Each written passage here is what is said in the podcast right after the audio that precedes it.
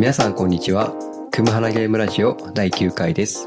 クムハナゲームラジオはゲームが好きなクムとお散歩が好きなハナの2人が配信するラジオ番組です。ゆるく楽しく安全にを大切に僕たちがその時感じた心の動きを記録して後から振り返ることを目的にそれぞれの趣味と心の動きの話などをしています。ということで、ハナさん今回もよろしくお願いします。よろしくお願いします。さあ、ちょっと今回今日はいろいろあって、うん。濃い一日だったんですけども、はい。今日はね、ずっとちょっと一日一緒に過ごして過ごしてうん過ごしていて、いつも通りうんこの一週間の振り返りっていうことでうん行きたいので、うんちょっとまた花さんの方からうん。お願いします。はい。本当に本日お疲れ様でございました。した。何がお疲れ様でしたかというと、はい。私たちお昼はい。どこにいましたか？大山っていう山に行ってきましたね。山に行ってきましたね。はるばるはるばる。伊勢原駅からうん。バスで2、30分かけてうん。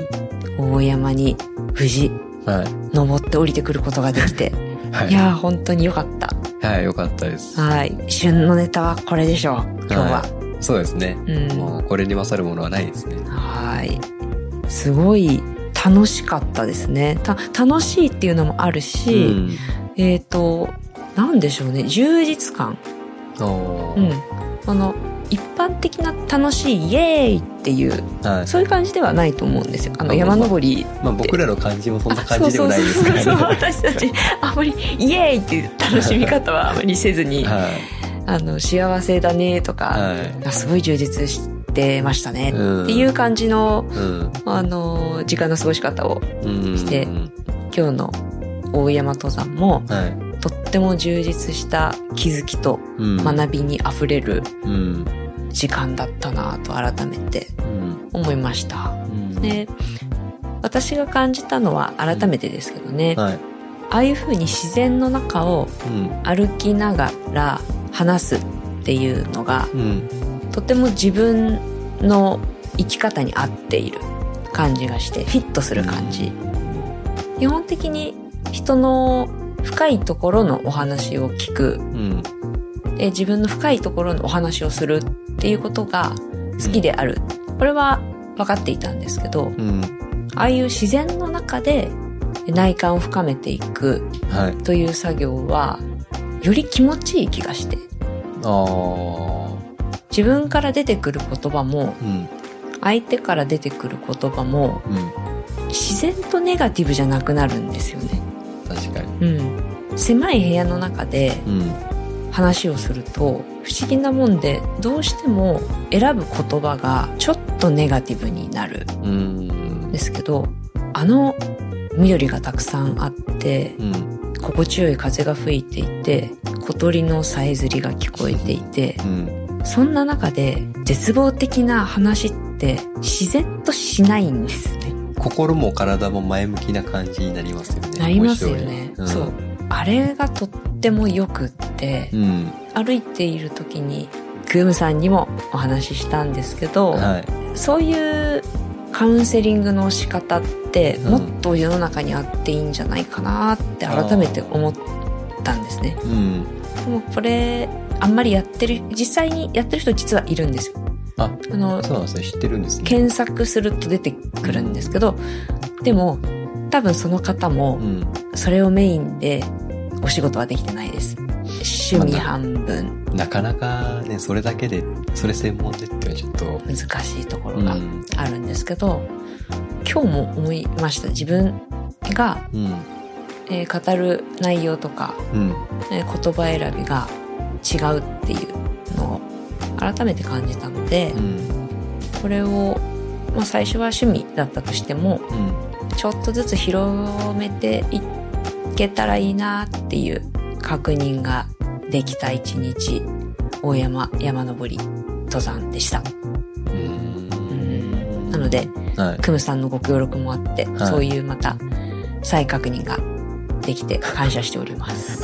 ご協力って言われるとちょっとあれかもしれないですけど。力ありがとうごはいざいました。なんか僕はそのね、一緒に道中登りながら、めちゃくちゃおしゃべりをうん。するっていう感じだったんで、でもなんかね、いろんな話をしながら山登る一個の頂上に向かって登っていくっていうのだけでまず共通の目的があるし、そこに進んでいく、うん。でその過程もいろいろな、あまあ、選択肢もあるしうん。もちろんその王道のルートは登山ルートはあって、うん。でもそこに王道に沿わなくても別なルートから登ることもできるし、であの大山ってケーブルカーもあって、うん。で僕らはケーブルカー全然使っちゃったんですけど、うん。やり方によってはケーブルカーを使わずあの登るっていうことも選択はできるじゃないですか、なんかそういう選べる幅があるっていうのは、うん。僕の中で面白かった要素の一個なんですよね、うん。なんかそれがあのケーブルカーしかありませんとか、うん。ケーブルカーがなくってもうし下から登ることしかできませんとか、だとまたちょっと違ったかなって思って、であとはその選択肢があって面白かったっていうのとあと結構僕薄着で行ったんですけど全然カジュアルめの服装で行ったんですけど、中、ワイシャツですもんね。僕の中はワイシャツで行ってあのスポーティーな服むしろ持ってないくぐらいうん。普段あんまアウトドアとかしないんですよ、うん。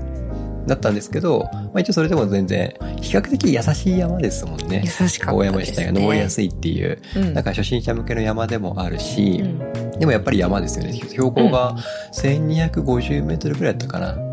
1256とか、うんその辺うんだったと思うんですけど、ね、頂上付近は、やっぱり今この4月になって暖かくなってきたかなって思ったんですけど、まあまあ、す涼しくって、うん。あの動いてないとちょっとひんやりするぐらい、うん吐く息も白かったですね。そうですね。だから、やっぱりそういう温度差も感じて、うさっき、花さんが鳥のさえずりとか、うんそういう話もしていたんですけど、やっぱり山は山の、うんある意味過酷というか、うん環境が違う環境だとか、うん。そういう意味で、普段デジタルばっかりを相手にしているので、あの自然とフィジカルを使うっていうのは、とてもいい体験でしたね。うん。こちらこそありがとうございました。ありがとうございました。はい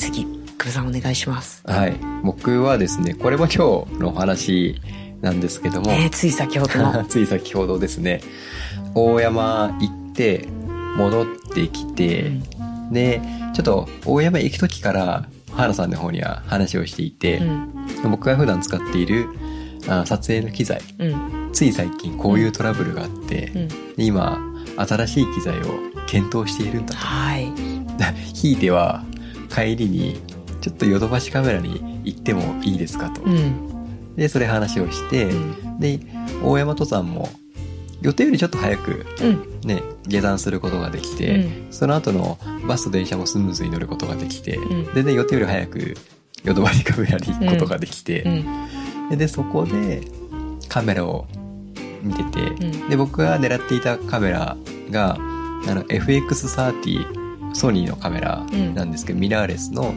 一眼レフで、うん。センサーサイズがフルサイズじゃなくてあの ASPC っていうものなんですけど、うん。でそれが一応動画に特化してるシネマシリーズだったかなシネマ、うんシネマラインシリーズっていうのがあって、うん。まあ、いずれは欲しいなって思った機材、まだ先々でも本当だったらあこれまでだったらよかったんですけど、つい昨日ですねうん。業務でメインで使っているん。α7S3 っていううん。メインの機材がちょっと調子悪いぞってなって、あ結果的にはその事なきを得たんですけど、良かったんですけど、だからそのバックアップ用に僕が持っていた機材だと、ちょっと最近ね暖かくなってきたせいか、暑さに耐えられなくなってしまって、ででなってくると、やっぱりちょっと業務に耐えうるうん。機材必要だよね。うん。ちょっと FX30 前から検討していたけど、うん。改めてどんなもんだろうかと。店舗に行って実機を眺めて、うんその上でちょっといろいろ検討してみたいなっていうので、うん。実際登山帰りに電気屋行ってカメラ見るっていう、あんまりこういう選択肢を取る人は日本にどれだけいるかわかんないですけどやってきてあの結論言うと FX30 買いました、はい。あの、詳しくない方は、はい、へーぐらいで聞いてると思うんですけど、あの、ぜひ検索してみてください。FX30。はいどれほどの機材なのか。はい。そうですね僕はハンドルユニット付きっていうのを買あっ、てそれも大事なところです、皆さん。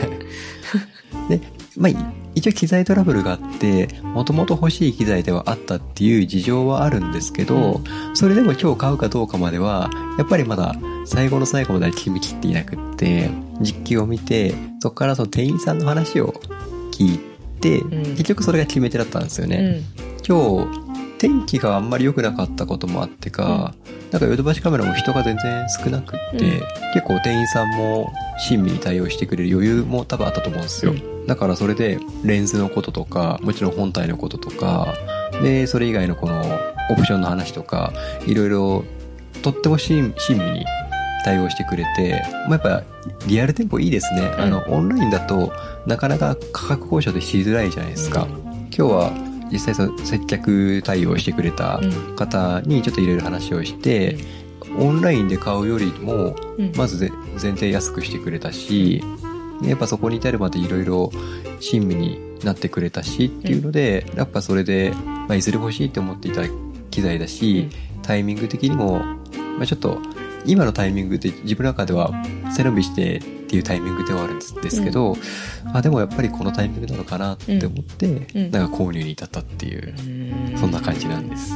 その大山登山が前倒しだったっていうのも そこに向けての必然だったのかもしれないんですよね。あうんあ、そうですね。やっぱり大山の神様が そういう風に導いてたんじゃないのかなっていう。そうですね。ちょっと後押ししてもらったっていうところで、あの、まあ、せっかく買ったこの機材、あ、うんちょっとまだ手元には入ってなくって、うんあの、この後配送してもらうので、まあちょっと手に入るのは2日後ぐらいなんですけど、まあでもちょっとこの新しい機材を手に取って、うんお仕事の方も頑張っていこうかなと思っておりますっていう。おーなんかクムさんの声にはい。エネルギーが満ちた気がします。いや、ありがとうございます。はいちょっと、早速効果が現れたかもしれないですね。現れてますね。はい。はい。はい。ありがとうございます。はーい。花さん、はい。本編ですけども、うん。ちょっと今回はですね、あの、もうしっかりゲームの話題しようと思っはい。てて、お願いします。あの、ちょっと前前回ぐらいからちゃんと意識するようにしていて、ちょうん。っと僕が気になった、あの、ゲーム業界のニュースというか話題というか、うん。うん。あの、今度、4月の20日うん。に、ファイナルファンタジーのうん。ピクセルリマスターっていうものがうん。うん。出るんですね。うん。花さんも、ファイナルファンタジーシリーズは、うん。あの、セブンやったことはあるっていうのでうんご存知だとは思うんですけど、うんこのピクセルリマスターって聞いたことあります？ないです。もともとは FF シリーズってファファミコンからうん。始まって、はい。ファミコンで1、2、3、うん。で、スーパーファミコンで4、5、6。うん。で、そこからセブンからプレステっていう。あセブンからプレステなんですね。あ、そうなんですえ。そうそうそう。ファミコンとかスーファミ時代の FF って、うん。あの、このドット絵、うん。あの、点々点で、うん。フィールドとかキャラクターとか全部そのドット絵でやっていた、作っていたんですけど、そのドット絵をうん。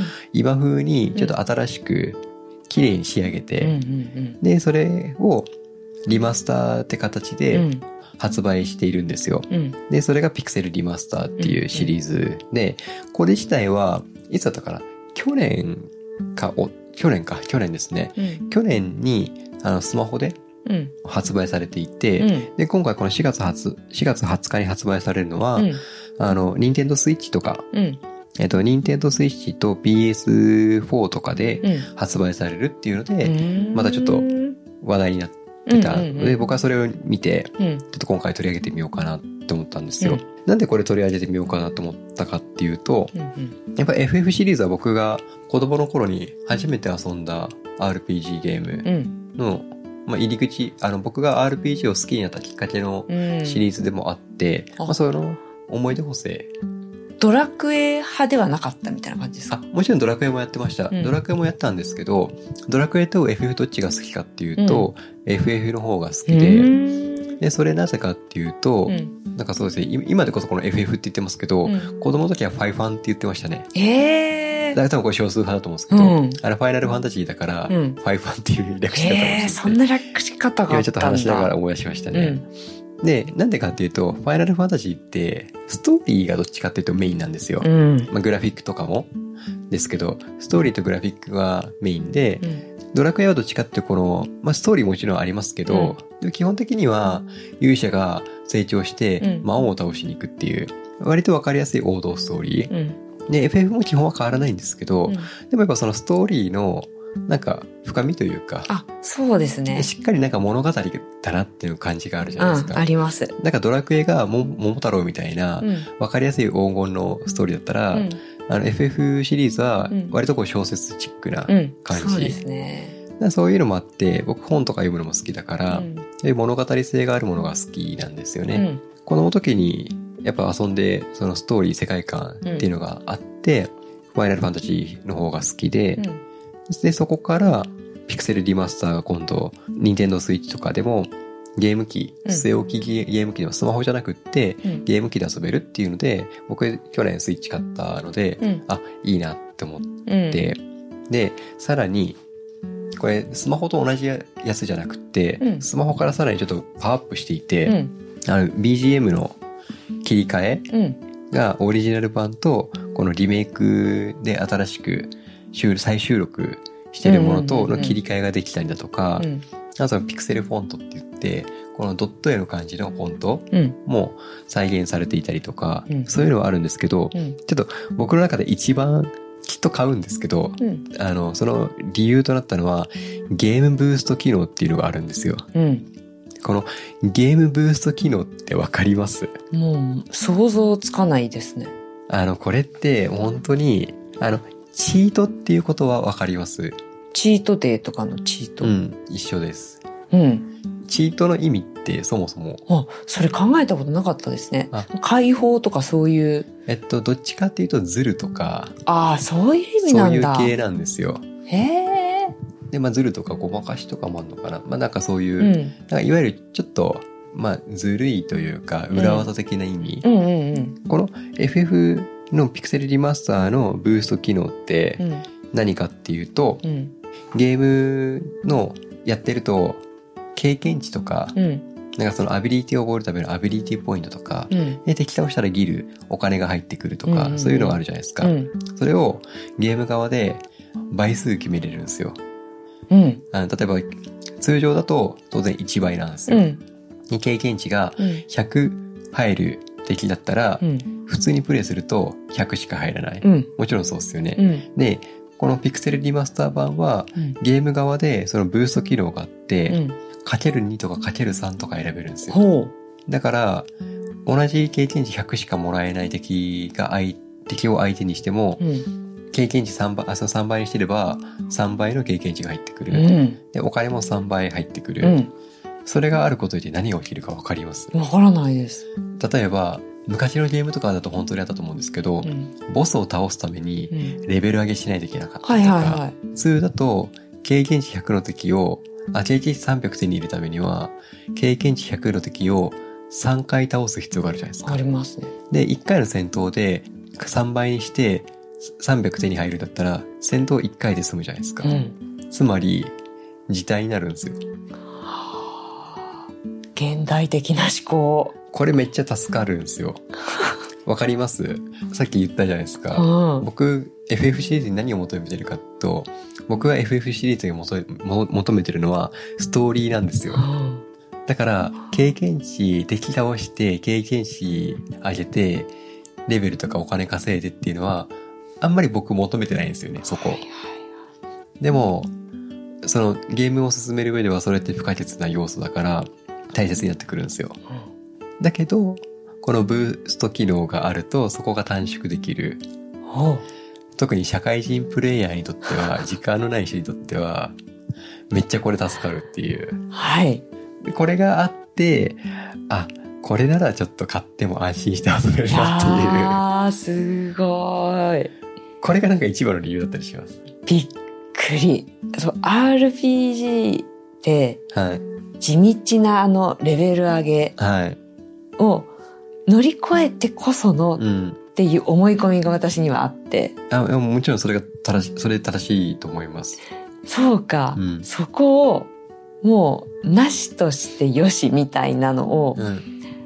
ゲーム作成者はうん会社側が OK ってうん。やってしまうんですね。そうだと思う。すごいこと。多分そこは時代性とかもあると思います。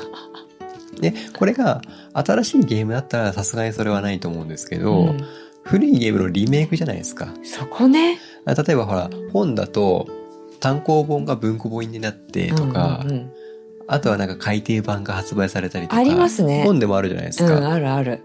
で、その時に何するかっていうと、価格を据え置きにしたりとか、まあ、単行本からの文庫本って分かりやすいですね。うん単行本が今結構値段も上がってますけど、うん1500円から2000円ぐらいして、で、文庫だと昔だったら500円ぐらい、今やっぱ1000円ぐらいするんですけど、うん。大体半額ぐらいになるじゃないですか。うん。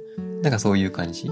フルプライスじゃないところをリメイクすることによって価格が抑えられていたりとか、うん。そういうところにちょっと気が配られているとか、うんで。多分なんか、これ今リ、ピクセルリマスターとか作ってる人たちとかも、うん。もちろんその現役の方とかもまだいますけど、うん基本的にはもう、あ、でもそうですね、このピクセルリマスターに関しては、ドット絵を渋谷和子さんって方がうん。初代から初代やっていて、うんこのピクセルリマスターでもこの渋谷和子さんが全て今回のピクセルリマスター版も制作されているっていうことでちょっとこの作り手の話についてはまた来週うん。収録して配信しようかなとは思ってるんですけど、うんうんまあ、そのゲームの中身だけ言うと、うん。なんかそういう話がいや興味深いです。私はゲームのはい、ことに関しては無知だし、うん。そこまであの興味を示さないんですけど、うん。その時代に沿ったうん。会社側の方向性の変え方うん。はとても興味深いですね。いや、本当裏技っていうかね、はい。ズルというか、うん。まあ、チート。うん。まさにそこですよね。そう。面白いですね。なんか本当にマニアックな話をすると、昔はその改造用の、い今もあるんですかね。昔はそのプロアクションリプレイっていうのがあって、うんそれを使うことによって改造コードっていうのを入力できて、うんでその改造コードを入力して、経験値3倍とかうんうん。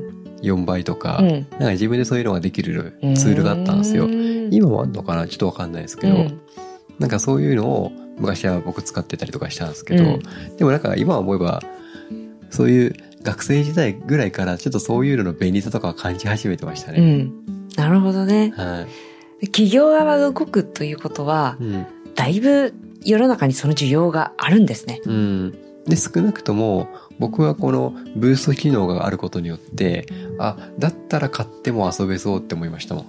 それがないと、いやーちょっとい今からこれで一回一回敵を戦ってレベル上げてとかちょっとしんどいなって思ってて、しかもこれあの、さらにエンカウント、エンカウント、うんあフィールド歩いてると、うん。敵と遭遇して戦闘始まるじゃないですか。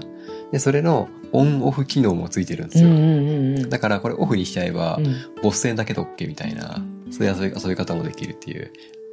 あすごい。あの、フィールドの街から街へ移動するときに、敵が、なんか2、3歩歩いて敵が出てきて、倒したと思ってまた2、3歩歩いたら敵が出てきてとかっていうのも結構あるんですよね。あ私はガチンコでやった RPG は FF とうん。ポケモンなんですけど、うん。今思い出したら、レベルを上げるためにうん。何匹のコラッタと、あの、はい。なん、スズメみたいなやつ。あ、なんだっけ？ピジョンがもう進化したやつか。ポッポ。ポッポ、そう、何匹のコラッタとポンポをや、やっつけたかって思いましたもん。だ、だいぶ最初の方ですよね。そう、そうそうそうそう。いや、あれがないんだと思ったら。それがないことによって、あ、そこのブースト機能があることによって、世の中に犠牲になるポッポとコラットの数が減っていく。大事。守られる命が増えました。はい、ちょっとこれも優しい世界に繋がっていくのかなって思って。うん。多分そう、今もいろんなゲームが出る中で、やっぱそうやって遊びやすい作りにするとかも、なんか作り手側がうんうん。意識してることだし、作り手側が意識するっていうことは、そもそも遊ぶ側がそういうのを求めてるのかなっていうのをちょっと感じたので。あの、一つ質問してもいいですか？あ全然、はい。?FF のストーリーが好き。はい。じゃあ、うん。FF の映画があったら、はい。そっちを撮ります？あ、えっ、と、それちょっとなかなか難しい質問で、うん。なぜかというと、FF の映画ってもうすでにあるんですうよ。ん。過去に、あ、あるっていうかあった。うん。今も見れるんですかね？なんか、うんオンデマンドとかそういうのでだと見れるかもしれないですけど、うん。でもそれに関しては、あんまりヒットしたっていう印象が僕の中ではなくて、あ、ちょっと違ったら申し訳ないですけど、うんだからそういう意味だとゲームの方がいいのかなって。でもそれは FF の話かどうかっていうよりかは、うん。映画のクオリティの話になってくるのかなって思って、うん。うん。うん。うん。あ、そうじゃない。ああ。えっ、と、今うん。出ている FF の最新うん、で、ファイナルファンタジー何になるんです今か15で、今年6月かな？もう2ヶ月後だ。うん。6月に16が出ます。その16。16、16が、うん。えーじゃあ、出ますって言った時うに、ん。ゲーム出ます。うん。そのゲームのストーリーそのままのうん。映画も同時公開します。ってなったとするじゃないですかはい。映画見ます？それともゲームします？あーなかなか難しいですね。でも、そのパターンだと、今の僕の働き方だと映画見ると思います。ああ、じゃあ、はい。それが学生時代だったらうんゲーム撮ります。まあそうですね。ゲーム撮りますね。で、なぜかというと、あで、今も、その最初に前置きで今の働き方だったらっていう前置きしたのは、そのやっぱり時間がない、うん。ね、なかなか取りづらいからっていう意味なんですけど、で、なぜかというと、ゲームと映画ってそもそも違うんですよ。うん。ゲームと映画の一番の大きな違いって、これよく言われるんですけど、あの、インタラク、インタラクティブか否かっていううん。ところが大きく違ってう、ん。例えばゲームだとコントローラー使って、右に動けば右に動くし、はい。メニュー開きゃ持ち物確認できるし、誰に話そうかなって自分で選べるし、じゃないですか。映画は脚本があって、決まったカット割りがあって、決められたストーリーがあって、それを見る。うん。まあ、いや、受け取る感じじゃないですか。うんゲームに関しては、自分がそこの世界に没入しつつ、で、そのキャラになりきって、なおかつそのキャラを操作してっていうのがあるから、根本違うんですよね。確かに。体験として。うん。同じエンタエンタメだけど、エンタメの体験として違うから、だから、それを、基本は、その世界に入って、その中の一員として遊びたい。うんだから今僕、ファイナルファンタジー8をやってますけど、ファイナルファンタジーの8の主人公ってスコールっていう名前なんですけど、うんスコールになりきって、その世界で成長していくスコールの、なんですかね、その過程をうん一緒に見ていきたい。なんですけど、うんそれが映画になった瞬間、そこに僕はいないんですよ。うんその世界の中に。その世界を見てる自自分になるんですよ。なるほどね。観察者か自分が主体がどこにあるか観察どちら側で見てるかみたいな。じゃあ時間があるんだったうら、ん。没入体験の濃いうん。ゲームを選ぶ。うん。偉い。もうだからそれが100。だから子供の時に思ってたのは長ければ長いほど良かったです、プレイ時間がう。んあとは想定プレイ時間が10時間のゲームより40時間のゲームとか、40時間のゲームより100時間のゲームの方がいいとかって思ってましたどね。え、その、想定時間って、パッケージに書いてあるものだったりするんですか？いや、パッケージ、あーゼロではないと思いますけど、うん。よくあるのは、ファミ通とかってわかります？ファミ通わかります。ゲーム雑誌、うん。なんかああいうところで、あの、ゲームクリエイターのうん。インタビューとか、そういう記事が載ったりとかするんですよ。うん。いや、その時に、毎回ではないと思うんですけど、そのゲームの想定プレイ時間、想定想定クリア時間とかっていうのを、あの、インタビュアーの人が聞いてくれてて、うん。で、これ、で、それに対して開発者の人が、このゲームを遊ぶのに、メインストーリーそのまま行けば、うん40時間くらいですかね。サブクエストとかやると50時間くらいですかね。みたいな、なんかそういう回答とか載ったりとかしてるから、うんそういう情報拾って、とか、あとはまあシンプルに、今うんネット社会だから、遊んでる人たちのレビューだったりとか、うん。なんかそういう記事とかを見たりとかして、うんなんかイメージはできますよね。そういう感じです。もう想定プレイ時間という概念を今はい聞いたときにうんび。っくりしてます。ああ、は多分、クムさんは当たり前の概念だと思うんですけうど、ん。ゲームに、えー携わってこなかった私としては、はい。それにあ、そうか、確かにねって今、納得しました。あああ、そうか。えっと、ー。うん。私、食べることが好きだから、もう単純な今頭で、うん。美味しいものが早くなくなっちゃうのが寂しい。ああ。長く楽しみたいみたいな気分になる時があるんですけど、うん。ちょっとそれを、うん。に似てるのかなって。うん、似てます。今のその表現に近いです。近いです。なるほどね。面白い。で、これがですね、あの、別に僕はファイナルファンタジーの関係者ではないんですけど、うん。これが1から6までうん。出るんですよ。そのバラ売りもしてるしう、ん。1、2、3でそれぞれバラ売りもしてるし、うん1から6までのコンプリートパックみたいなやつがあって、で、それが、いくらだかな ?9500 円ぐらいかな？そんなにお安いんですか？1枚弱ぐらい。そうなんですよ。へえ。だから、ちょっと、でもなんかこのタイミングで買うか、結構そういうのって、長期連休とかのタイミングだと、セールとかも入ったりとかするから、ななんかまあ、ちょっと4月20日発売に買うかどうかわかんないですけど、うん。今後のセールのタイミングとかあれば、うん。なんかそのタイミングで買うかなっていう感じです。あらーいやー新しい世界。きょとても興味深いですね。はい、ちょっと今回はファイナルファンタジうん。ーのピクセルリマスターの発売ということで、はいちょっと私の僕の FF シリーズに対するはい思いをちょっとこのピクセルリマスターに乗っけ乗っけて喋ってみました。はーい。はい。それではエンディングです。番組からお知らせです。このラジオは各ポッドキャストプラットフォームでお楽しみいただけます。番組をフォローいただけると、最新の回を配信時に受け取ることができるので、ぜひ番組フォローをお願いします。また、ご感想のフォームも設置しています。